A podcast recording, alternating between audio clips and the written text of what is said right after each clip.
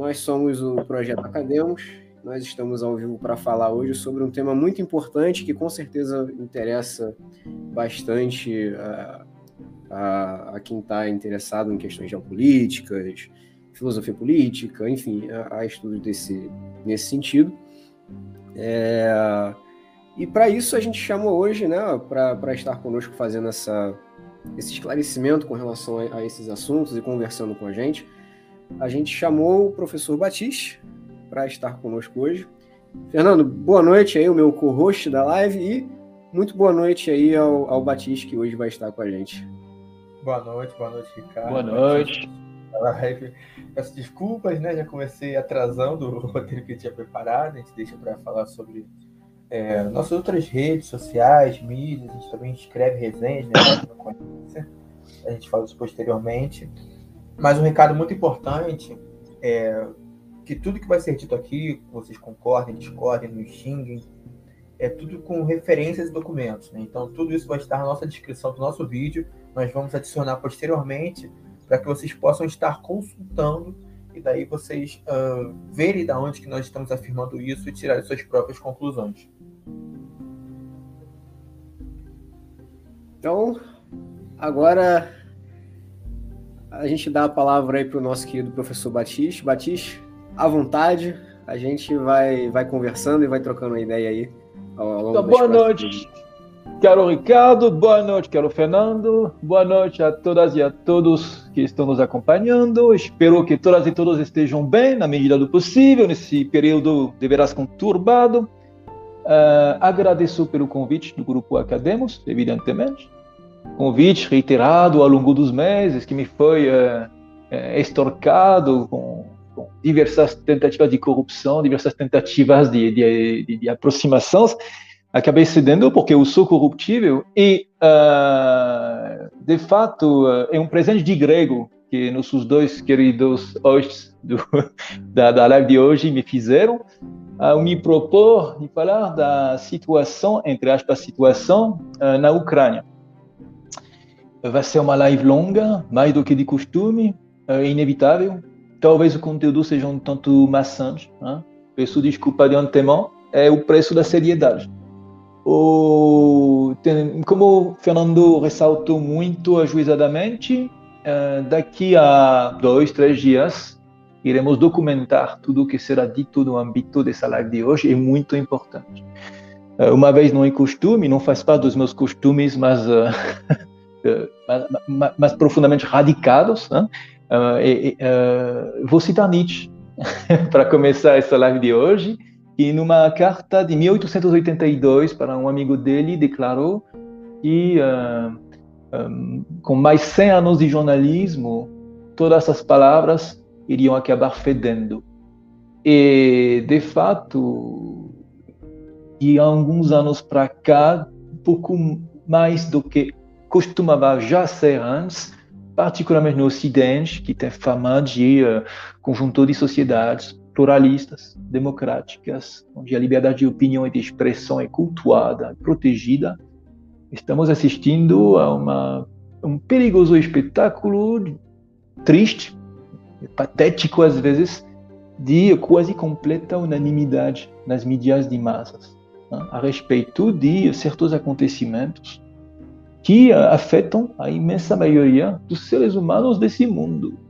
Uh, só de 20 anos para cá, uh, a caça às divergências em relação a, tema como, a um tema como a guerra ao terrorismo, em relação uh, à guerra ao terror, portanto, em relação à crise financeira de 2007-2008, em relação mais recentemente à pandemia de Covid-19, ou então em relação a essa essas operações de guerra na Ucrânia protagonizadas pelas forças e pelas tropas russas, um, uh, gera, esses acontecimentos todos geraram uma onda de comentários que beiravam o unanimismo e que, sobretudo, se encarregavam a, a priori de caçar qualquer tipo de divergência. Tem divergências, mas elas são, elas são suspeitas a priori. Então, uh, como proceder? É muito difícil proceder a, um inquérito que seja competente uh, já em tempo de paz.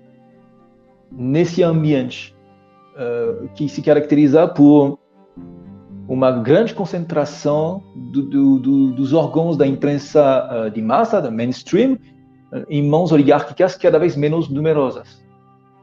25 anos atrás, se precisava de 700 patrimônios para reunir 80% da imprensa uh, ocidental.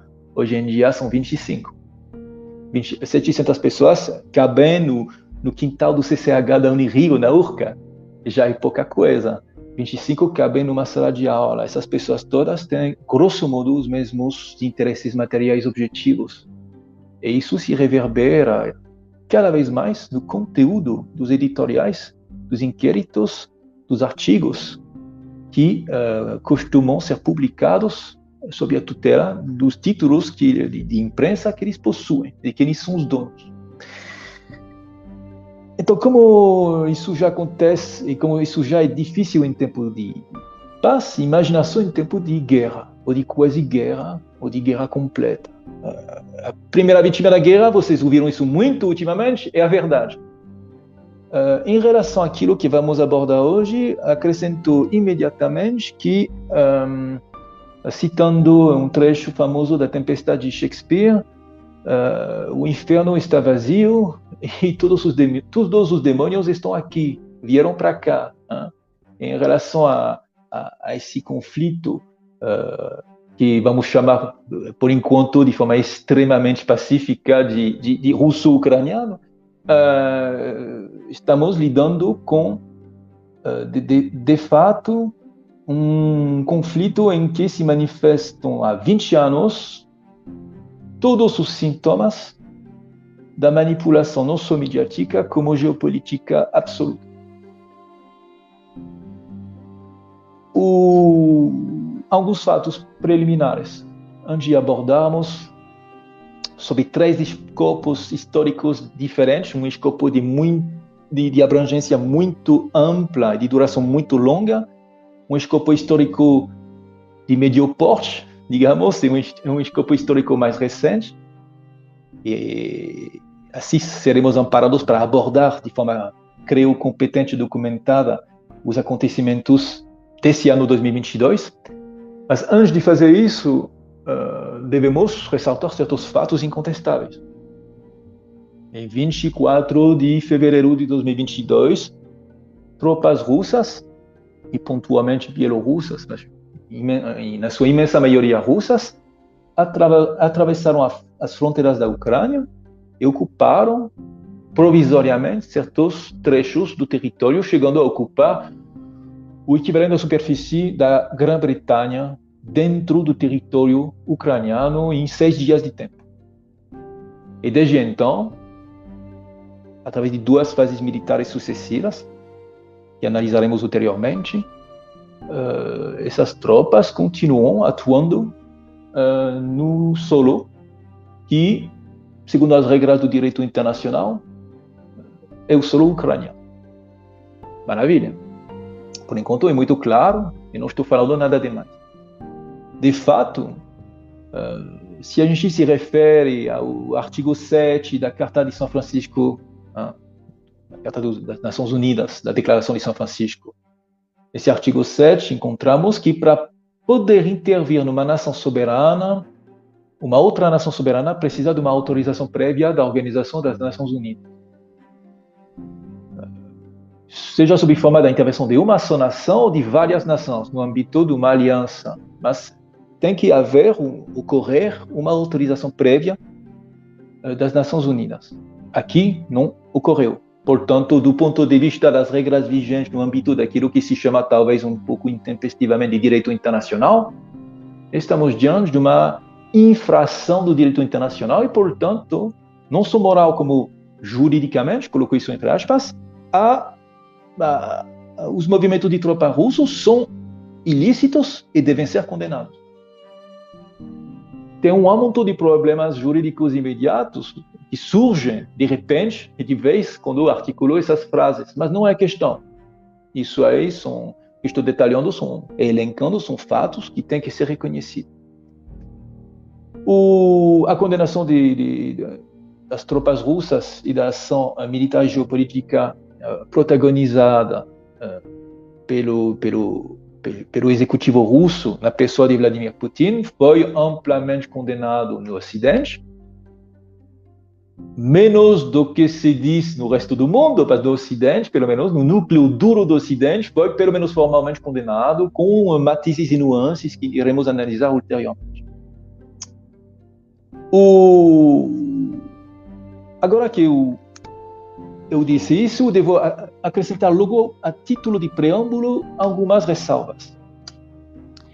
Um, eu percebi que começou a se multiplicar uh, elementos de linguagem, uma retórica pronta para desqualificar qualquer tentativa de comparação geopolítica. E chamam isso em inglês de whataboutism. Whataboutism. Hein? Eles é uh, a aplicação do princípio do tu também, do sujo que goza do mal lavado, do tu quoque, hein? tu também em latim. Uh, basicamente, uh, se vê na imprensa americana e europeia que os russos e seus satélites, as pessoas que eles influenciam, estariam uh, sempre objetando as críticas do Ocidente através de uma menção a supostos atos ilícitos comparáveis cometidos ou perpetrados pelos, pelo Ocidente ou pelos ocidentais num passado recente. Ah, vocês falam da Ucrânia, mas e aí, o Iraque? Ah, vocês falam, da, vocês falam das violações dos direitos humanos em tal lugar, mas olha só na Iugoslávia e na Croácia, vocês apoiam tropas bizarras. Isso, isso aí é chamado de whataboutism, em inglês, quer dizer, basicamente, através de, de, desse, dessa simples palavra, esse simples neologismo, começa a ser uh, pautada como razoável a desqualificação a priori de qualquer comparação como sendo um procedimento retórico tipicamente soviético. Tá? Estou chamando sua atenção porque esses modismos pegam rápido uh, na imprensa ocidental, de, de 10, 15, 20 anos para cá, à medida que os editorialistas vão buscar o conteúdo integral uh, do seu, do seus dos seus editoriais, dos seus artigos, e inclusive o seu vocabulário, uh, nas publicações dos think tanks, dos diversos ateliês uh, conceituais uh, da oligarquia uh, ocidental. podemos fornecer uma lista extensiva, se for necessário, de manifestações disso. Então, para manifestar o que isso tem de nefasto, creio que a título de preâmbulo, posso fazer umas perguntas a nossos dois amigos. Já que eles me torturam, vou torturá-los de volta. Um, se eu falar, ah, vocês lembram do menino, um pobre menino que morreu afogado na travessia do Mediterrâneo na, na ocasião da crise dos migrantes, o pequeno Aylan, cuja fotografia foi amplamente divulgada em setembro de 2015.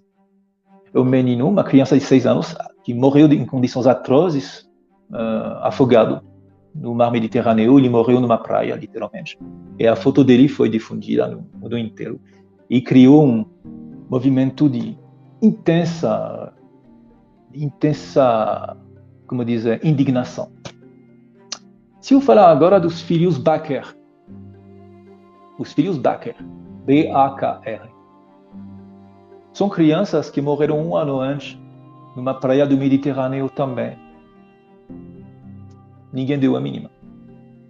Podemos aplicar isso a outros casos. A necessidade vai mostrar a necessidade imperiosa de comparar, sempre comparar. É bom. Se eu falar Lucas Mateus da Silva, Alexandre da Silva e Fernando Henrique Ribeiro, são os três meninos de Belfort Roxo, de crianças que não têm nome, que não merecem um nome, cuja morte é insignificante. Não sou eu falando, é a realidade. E tem crianças que isso. Cortando um pouquinho, Matheus. Claro. É, isso ficou muito auto-evidente né, quando, quando se acompanhou a própria cobertura midiática né, a respeito né, desses, dessas crianças de Belfor Roxo, porque era sempre referido assim, ah, as crianças de Belfor Roxo, os meninos de Belfor Sim, Roxo. Mas absolutamente. Nunca, nunca, dando um nome né, para, para Absolutamente. Não tem nome. Não tem nome. Amanhã eu terei esquecido o nome deles. Tem outras crianças supliciadas de que vocês vão lembrar o nome durante 15 anos, eu garanto. E não é culpa dessas crianças supliciadas de quem vocês lembram o nome. Só estou enfatizando um procedimento midiático que traduz algo de uma estratégia de. Uh, como, como chama isso? De, de, de plasmação, de configuração da opinião pública. Conceito extremamente bem visto nas democracias liberais, mas que não passa de um conceito forjado por Edward Bernays. Tá?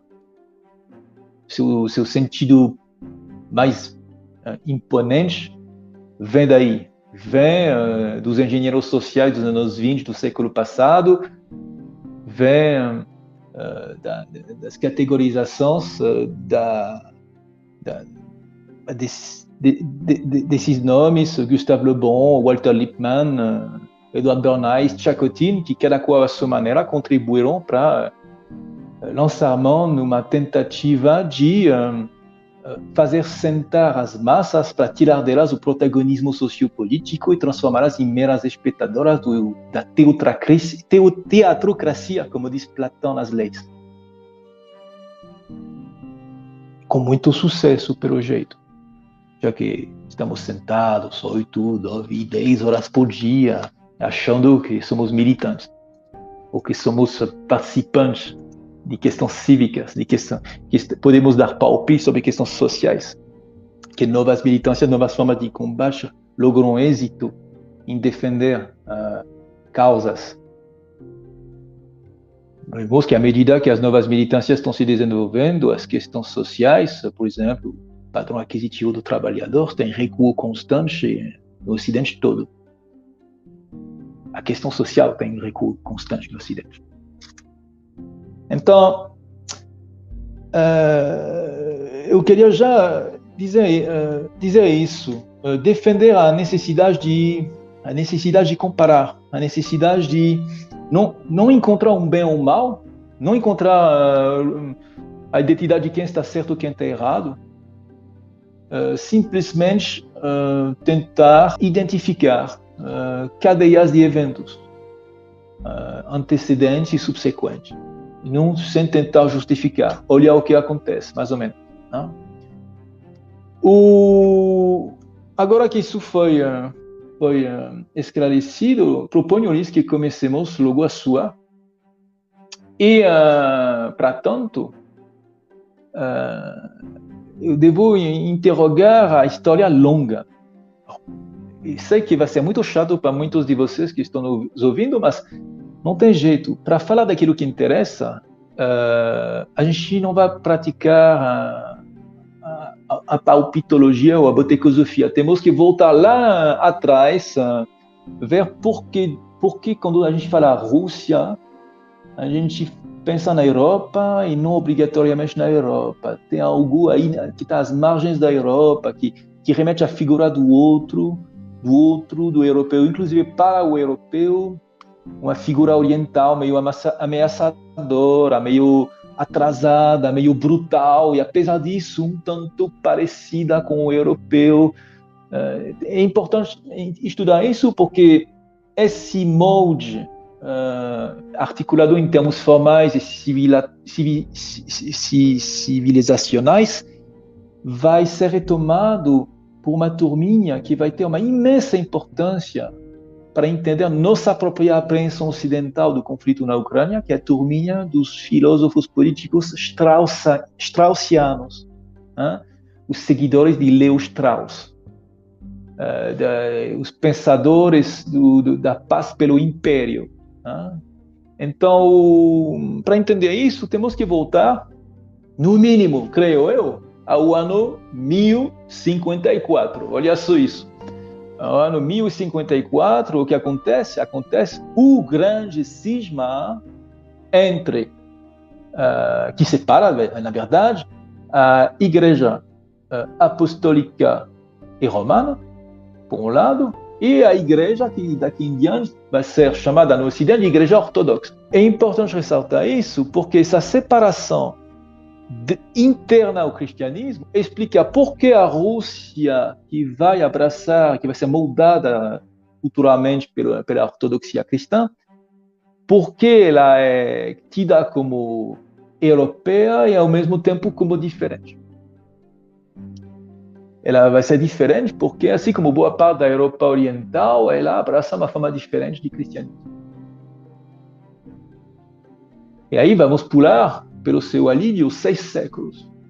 Exatos seis séculos. Passamos do ano 1054, data do Grande Cisma, a 1654, data de um tratado de paz, o Tratado de Pereyaslav, assinado uh, em 1654, uh, sob a tutela do czar uh, Alexei I da Rússia.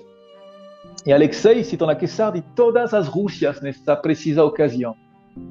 E essa data é importante porque ela, ela, ela funda a aliança perene entre o povo cosaco, né, o povo de cavaleiros das estepes, grandes guerreiros, né, daqueles amplos espaços planos que dominam dois terços da Eurásia, e, uh, e a Rússia. Esses cavaleiros até então estavam aliados à República dos dois reinos, a República dos dois reinos, a República das duas nações, a República, uma república única que unia os reinos uh, lituanianos e poloneses. E na ocasião do tratado, depois de uma guerra, a Rússia trabalha aliança com os cossacos e uh, recebe, uh, por vir, em virtude desse tratado, a parte oriental, isto é, a margem esquerda do rio Dnieper. Uh, aqui, o que está sendo definido é algo que vai ser chamado de Ucrânia, a fronteira. E o nome Ucrânia vai vir disso, vai provir disso. Uh, a região de Kiev é o berço histórico uh, da civilização russa, tão uh, religiosa quanto politicamente. o próprio nome russo provém da forma como os ucranianos se chamavam na Idade Média. Então, isso para ressaltar, porque vai ser importante, a natureza duradoura, perene e consubstancial à identidade russa dessas regiões. E aí, logo, vou citar um artigo da autoria de um, uma pessoa pouco conhecida que se chama Vladimir Putin, de 12 de julho de 2021, que Putin escreve livros e artigos é, que se chama Sobre a Unidade Histórica dos Russos e Ucranianos. Um só povo. Eu cito Putin. Quero enfatizar que o muro que foi erguido nos recentes anos entre Rússia e Ucrânia, isto é, entre regiões daquilo que é essencialmente um espaço histórico e espiritual único, é, a meu ver, uma desgraça, uma tragédia é, de que sofremos juntos, todos nós. Essa desgraça, essa tragédia são a consequência de erros nossos cometidos em diversas épocas e também o fruto dos esforços deliberados e propositais envidados por aquelas forças que sempre têm tentado solapar nossa unidade. Batiste, eu, eu quero te cortar para fazer uma, uma pergunta. Uh, aproveitando que você está nessa, nessa fase da contextualização histórica, porque eu acho que isso vai ser bastante importante para a gente entender é, algo que você já falou também logo no início da live, né, com relação à, à postura midiática frente a esse conflito. Então, imagino eu que seja uma pergunta que você não vai responder totalmente agora, mas você vai respondendo ao longo da, da live. É, mas com relação a, essa, a esse escrito do Putin, né, ele, ele fala é, duas coisas que eu acho muito interessantes para a gente usar como gancho. Né? Primeiro, essa questão, né, apontando a, que a unidade cultural entre russos e ucranianos ela foi durante muito tempo né, uma realidade palpável, né, é, de séculos, mais de um milênio até. Uh, então, e, e, a segunda coisa é quando ele fala que existe uma postura, uma, uma tentativa deliberada né, de provocar um afastamento dessa uma separação né, dessa relação cultural entre, entre esses dois países. E recentemente eu vi uma, eu vi um, uma matéria, eu não lembro se foi num jornal brasileiro ou se foi num jornal gringo, eu, eu só lembro o contexto, né, é, é, em que eles fizeram uma montagem né, do Putin usando uma, uma roupa semelhante ao, ao, dos, ao dos guerreiros mongóis, né? E falando sobre ah, o, Putin tentando fazer um, um, novo Império Russo, utilizando elementos do passado, né? E tal. Eu queria ver contigo, é, queria que você respondesse, né? Não só agora, mas ao longo dessa live, é, o que que o que que o que, que o Ocidente ele ganha provocando esse afastamento cultural entre Ucrânia e, e, Rússia, que durante muito tempo, durante um longo período histórico, era, era uma realidade? É, e, e, e, de que e de que maneira a gente consegue ver isso de forma sensível, né? É, diante dos nossos olhos, né? De, tipo de, de interesse o Ocidente teria em considerar os russos, não, eles são orientais, eles não são europeus, e os ucranianos, sim, eles são europeus e tal, eles querem até entrar para a União Europeia e tudo mais. Essa pergunta é central, ela vai ocupar todo, toda a live de hoje, mas já posso antecipar alguns elementos, tá? Seja para dar água na boca dos nossos ouvintes corajosos, que vão ter assim a paciência de esperar até aquilo que interessa, ou uh, para uh, realmente mostrar a que ponto certas lógicas são extremamente estruturantes e se inscrevem numa história muitíssimo longa. O... De fato, uh, qual o interesse dos ocidentais em separar a Ucrânia da Rússia? Quando se diz ocidentais, a palavra, vou interrogá-la ulteriormente também, não se preocupe, mas uh, digamos que tem realmente uma tentativa contumaz de separar a Ucrânia da Rússia por parte de uh, forças que são uh, localizadas ou na Europa ou nos Estados Unidos ou nos dois espaços ao longo da história. Uh, e isso vai adotar diversas formas, vai adotar a forma de guerras imperialistas protagonizadas pela França pela Inglaterra, particularmente no século XIX, quando ainda tem um czar, a Guerra da Crimeia, eh, vai adotar a forma uh, de uma, já na época, de uma pretensa guerra civil uh, russa entre 1918 e 1921, subsequente à Revolução de Outubro e, a, e a tomada do poder pelos bolcheviques. Uh, de repente, de 18 a 21 do século passado, exatamente um século atrás, o acaso, logo depois do ápice do período imperialista e no final da Primeira Guerra Mundial, olha só, em condições de concentração do capital internacional bem parecida com as, aquelas que estamos voltando a viver de 20 anos para cá, à escala global, o que constatamos que esta guerra civil, que na verdade é uma guerra mundial, não quais 18 países, dependendo do dependendo do, do, do, do momento, do período, uh, por um lado, que tentam se juntar aos russos brancos, a certos elementos mais democratas, mais liberais uh, da, da Rússia, para tentar derrocar os bolcheviques uh, recém-apossados, recém-vitoriosos politicamente em Moscou. E essa tentativa vai, essa tentativa vai fracassar. Ela vai, uh, ela vai conhecer formulações diversas na ocasião da Segunda Guerra Mundial, vai haver tergiversações, voltaremos a abordar esse, esse assunto, que é interessante também, e, e ele explica muitas das coisas que estão acontecendo agora, e, evidentemente, você fez a pergunta porque você é uma pessoa lida, Ricardo. Você sabe pertinentemente que essa questão da separação da Rússia e da Ucrânia é o é da coisa do, uh, da Bíblia do, do intervencionismo hawkish norte-americano na contemporaneidade, o grande tabuleiro de xadrez publicado em 1996, da autoria de Zbigniew Brzezinski, uh, que, uh, que faz dessa questão da separação uh, da Ucrânia da Rússia uma questão de uh, garantia cabal uh, do, da, da perenidade do Império estadunidense como força, como poder unilateral, como PM do mundo e como, como força tutelar suprema da nova ordem global. Né? Aí estamos realmente diante de uma constante que vai uh, se acirrar na ocasião do advento de uma nova configuração geopolítica com a, a com, com a, a chegada no, no, cenário internacional dos protagonistas geopolíticos de primeira ordem uh, da fábrica do mundo, uh, da globalização, que é a China.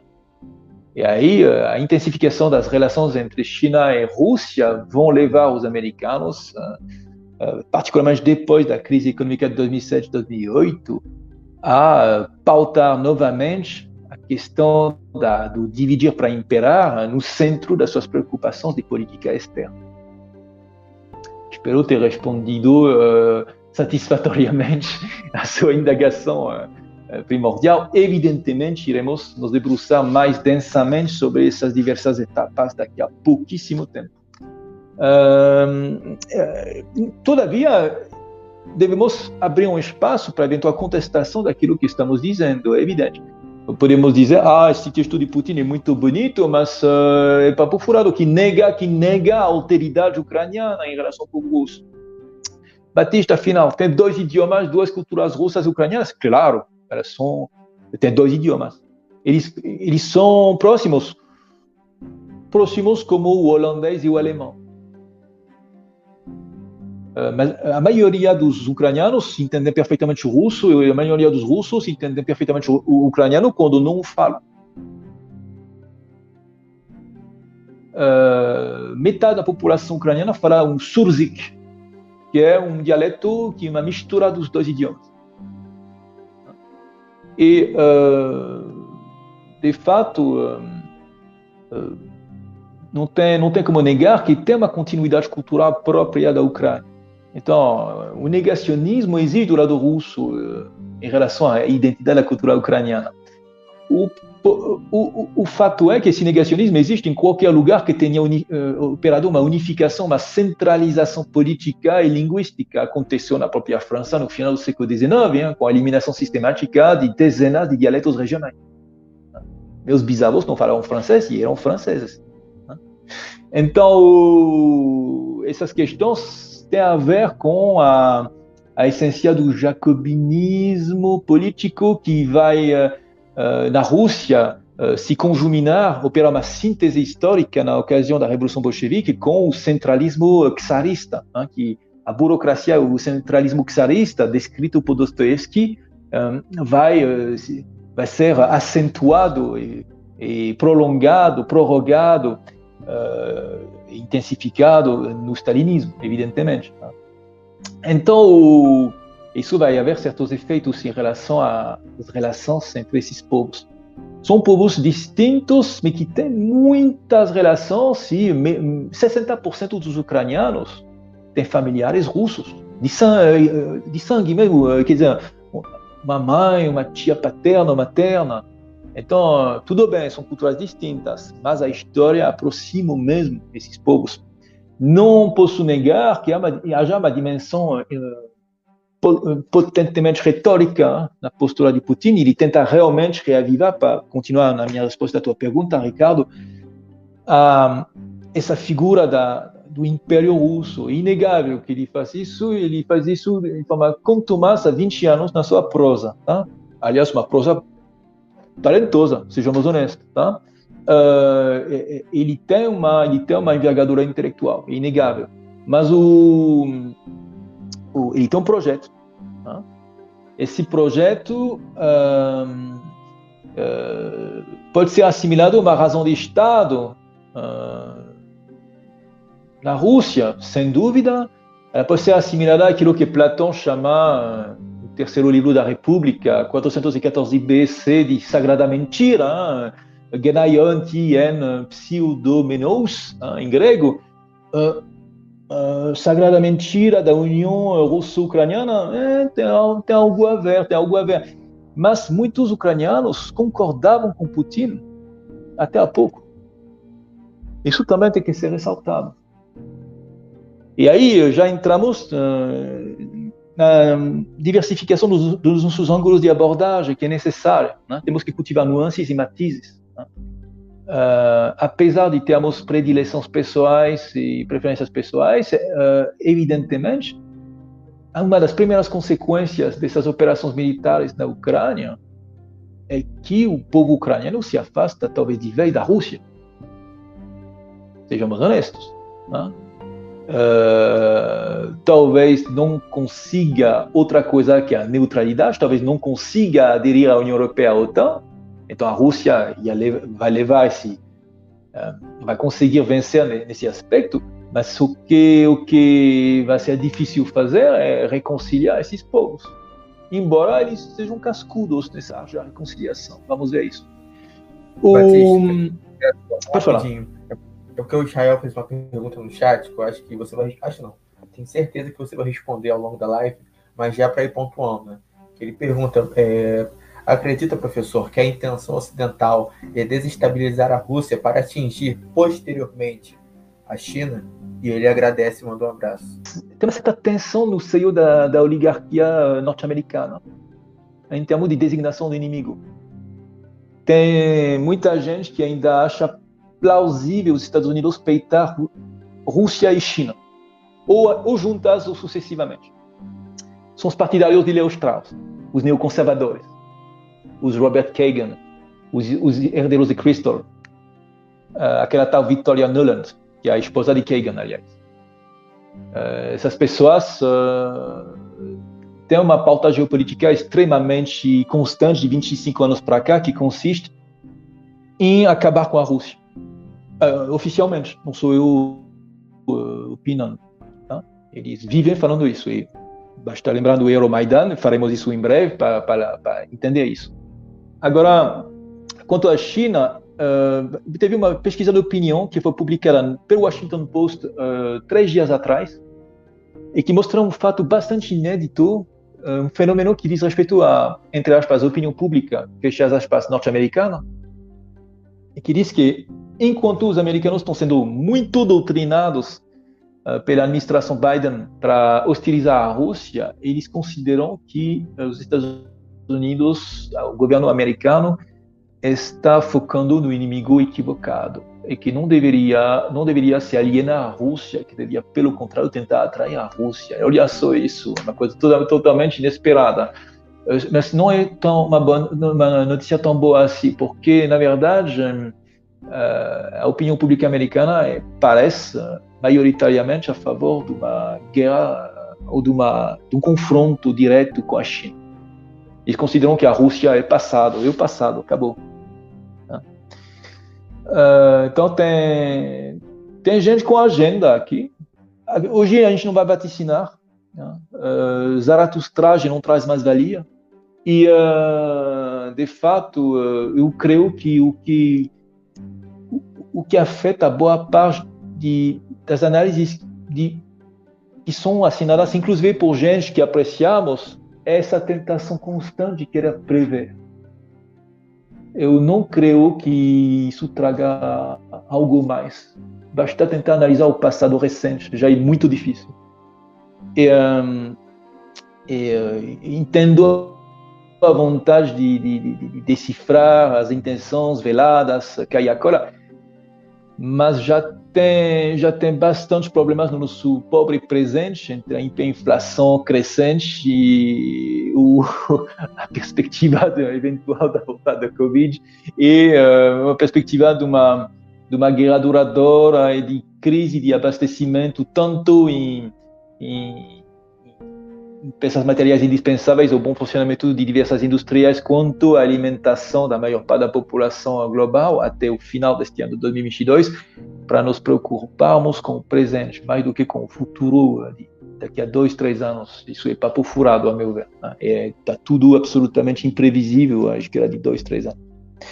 Então, mas estamos numa guinada, creio. Sim. Não, o que não obrigatoriamente significa mudança, sejamos honestos. Uma guinada pode ser uma, um refúgio.